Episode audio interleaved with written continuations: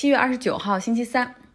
马来西亚吉隆坡高等法院宣判前总理纳吉布七项罪名全部成立，被判十二年监禁，罚款五千万美元。这是纳吉布涉及一马基金案件中的第一个裁决。纳吉布在二零零九年开始担任马来西亚总理期间，决定设立这个国家投资基金一马基金。那这次案件的审理呢，是审的是一马基金的一个子公司，叫 SRC 国际公司。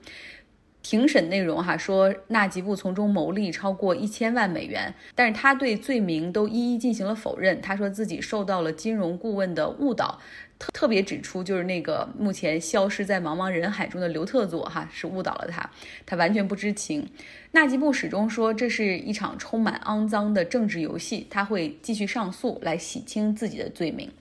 来讲讲这个一马基金，这个国家主权基金的骗局到底是如何被戳破的？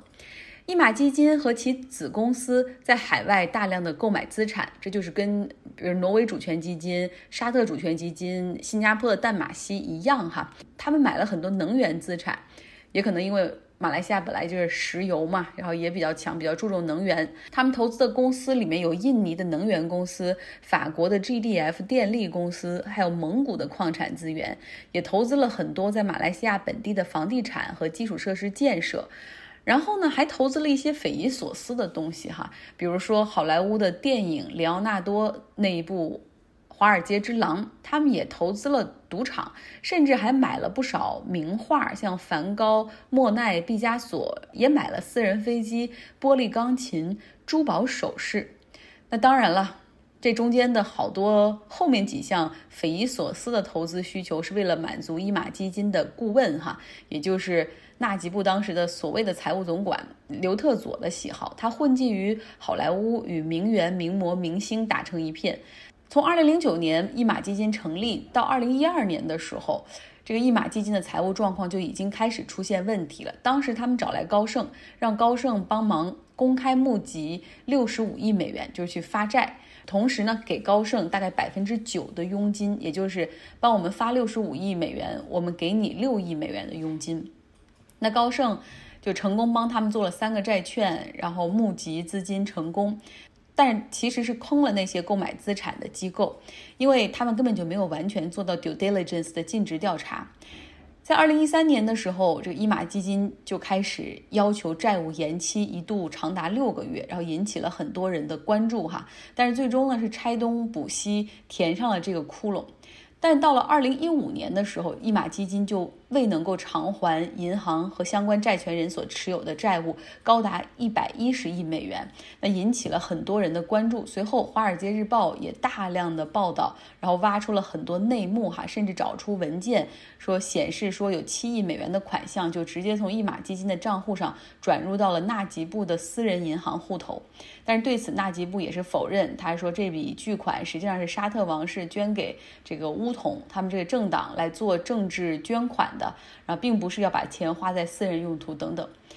等于说这个一马基金的这场局编不下去了的时候，这各方也开始展开调查，比如查高盛。那后来高盛很快就同意和马来西亚政府达成一个价值三十九亿美元的和解。不论美国这方面还是马来西亚这方面，都开始向一些耀眼的目标去追讨资金，比如说哈，这个刘特佐曾经给他交往过的。名模米兰达·可尔送下过价值超过八百万美元的珠宝和首饰，就全部都被迫交还回来。他们甚至还去找这个《华尔街之狼》的执行制片人去要当时刘特佐送给他的礼物等等。那这个案件的核心人物，大家现在都听到、听说了哈，就是那个刘特佐。但这个人目前是全球就 most wanted 最最想被找到的这个名单上的人，但至今下落不明。来到美国，昨天讲了，共和党拿出了一份一万亿美元的救助方案，这与民主党的三万亿美元救助方案相差很远。尤其是额外的这个失业补助，共和党的方案中计划从目前每周给六百美元，然后给这些失业的人削减到每周两百美元。就这份被称为没有什么诚意的救助，别说要让民主党来接受了，就连共和党内部也有极大的分歧。Ted Cruz、Rand Paul、Tom Cotton 这些极为保守的共和党的议员是坚决反对，他们认为说，你们这抛弃了共和党应有的价值观。美国就是一个靠自我奋斗的国家，不需要政府提供这么多的安全网，因为失业待遇太好了，会没有人工作的。然后，因为共和党一直的逻辑就是，为什么有穷人？因为政府帮的太多了。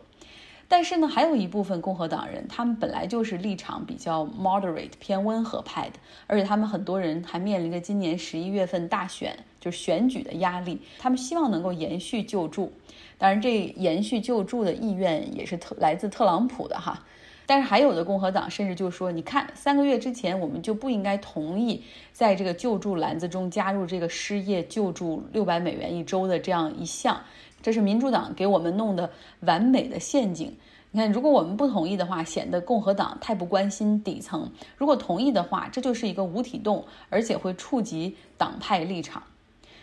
最有意思的是呢，其实特朗普他也有私心哈，本来希望在这份救助方案中。”有一个对 FBI 大楼修建的拨款，但是共和党完全就没有买单，没有把这个努钦亲传的所谓圣旨加进去。那为什么特朗普要把对 FBI 大楼的修缮的经费要塞到这儿呢？塞到这个疫情救助的计划之中呢？因为在华盛顿 D.C.，FBI 大楼附近有一栋这 International Trump Hotel，有一个川普大厦的酒店。那二零一三年的时候，当时 FBI 就有一个就是把这个大楼彻底卖掉的计划，然后把 FBI 搬到郊区去再造一栋新的 FBI 总部。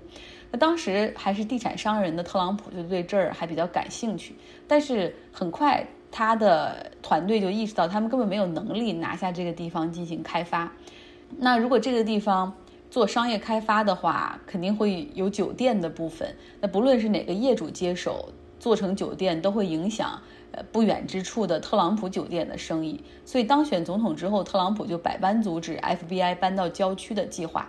那这一次呢，他希望拨给 FBI 现在的大厦去做修缮啊，因为他说自己坚持认为 FBI 还是应该跟他们的这个上级单位司法部离得更近一点。现在就在马路对面，太方便了。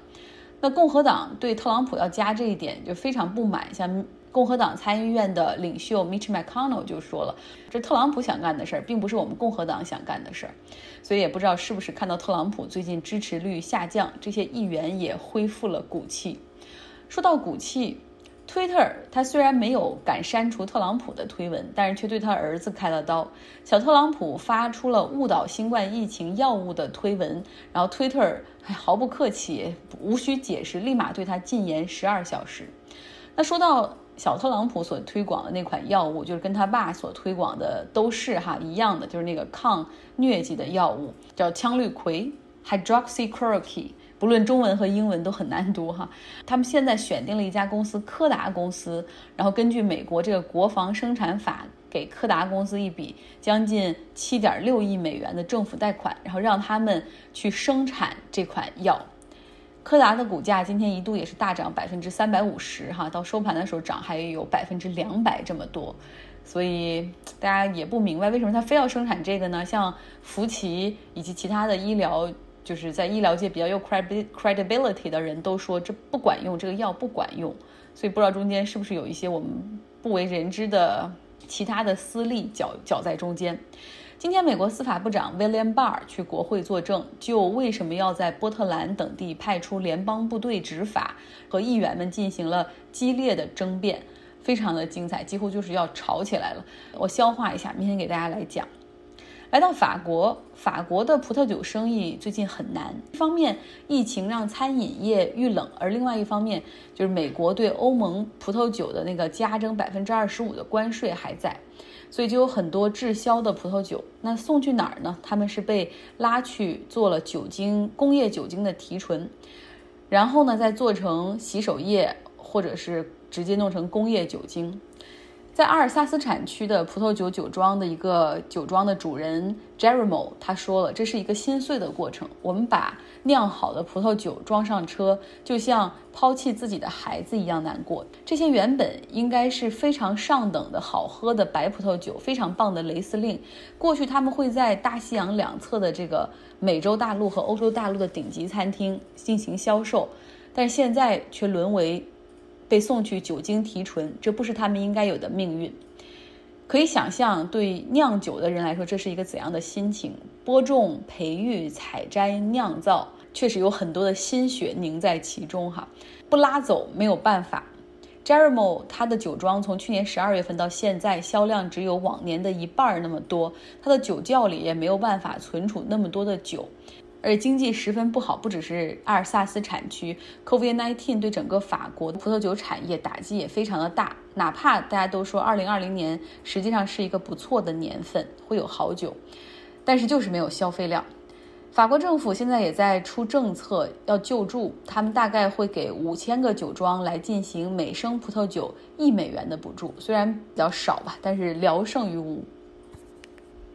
结尾回答一个问题，有朋友留言说，可不可以讲讲美国的小区是怎么管理的？我理解他的问题，因为我在北京的时候，自己住的小区里的管理也是经常让我很头疼。比如说，没有人清理狗粪呐，也没有人去管到底要不要拴狗这件事儿。塑胶跑道坏了，没人修缮。小区里的园林山水耗损的也比较严重哈，业主委员会。好像似有似无，也四分五裂。那美国的情况怎么样呢？说实话，我真的不知道，因为我生活的地方和附近朋友们住的地方都没有小区可言，就是 house 更多的是独门独户，就是自己住自己的。那像我住的 apartment 公寓，也是一栋一栋有不同的业主和管理公司，就是没有什么就整体小区可言。花园的维护，就是门前的清理，更多的就是自己搞，管好自己那部分。靠的是邻居之间的相互约束，有很多人很爱管闲事儿。讲个故事，我有个朋友，他抽烟哈，他也不想让室内就被烟熏上这个味道，他就站在路边吸烟，结果很快就得到了邻居的提醒，然后说二手烟还有烟蒂烟灰对鸟类和松鼠都有极大的伤害，然后警告他不要在路边再吸烟了。再再讲一个故事，我还有一个朋友，他们住的是那个 house，有院子，然后他自己买了个无人机，想在院子里试飞一下，然后没有玩上五分钟，就有邻居敲门来抗议，说你不能这样做，哪怕在你自己的院子里，虽然不涉及隐私，但是这个噪音太吵了。这边就是好多人，像要办 party，可能会烧烤派对，都要提前会跟邻居打招呼。如果要进行大型的装修和改建，要把图纸挂出来在门口，然后叫就是放一段时间哈，因为这是一个法律程序，叫 neighbor notification，通知一下你的邻居你要干什么。那像公寓里的卫生还有设备要如何维护呢？呃，我们有交管理费，所以公寓是有自己的 maintenance，有人来维修。像家里如果有东西坏掉了，打电话给他们也是免费来维修的。然后每一个住户如果要搬走的时候，也要清空自己的房屋，然后进行打扫。这边租房通常都是不带家具的，把这个公寓全部清干净。公寓的 maintenance 管理这些人呢，他们来了以后会根据情况，比如说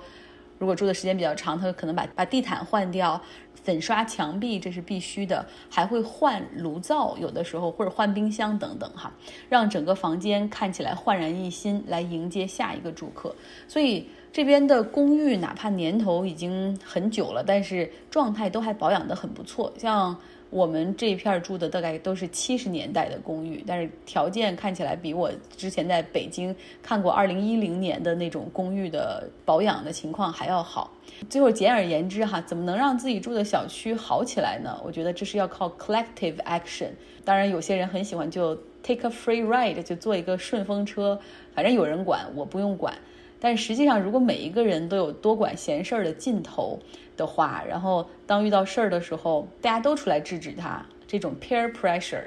邻里之间的压力就能够驱使一些人的行为发生改变。就像在日本，如果你的垃圾分类做得不好的话，你的邻邻居可能会轮流帮你来做，然后不厌其烦的给你来讲哈。但是那个有点 too much。好了，今天的节目就是这样，大家周三愉快。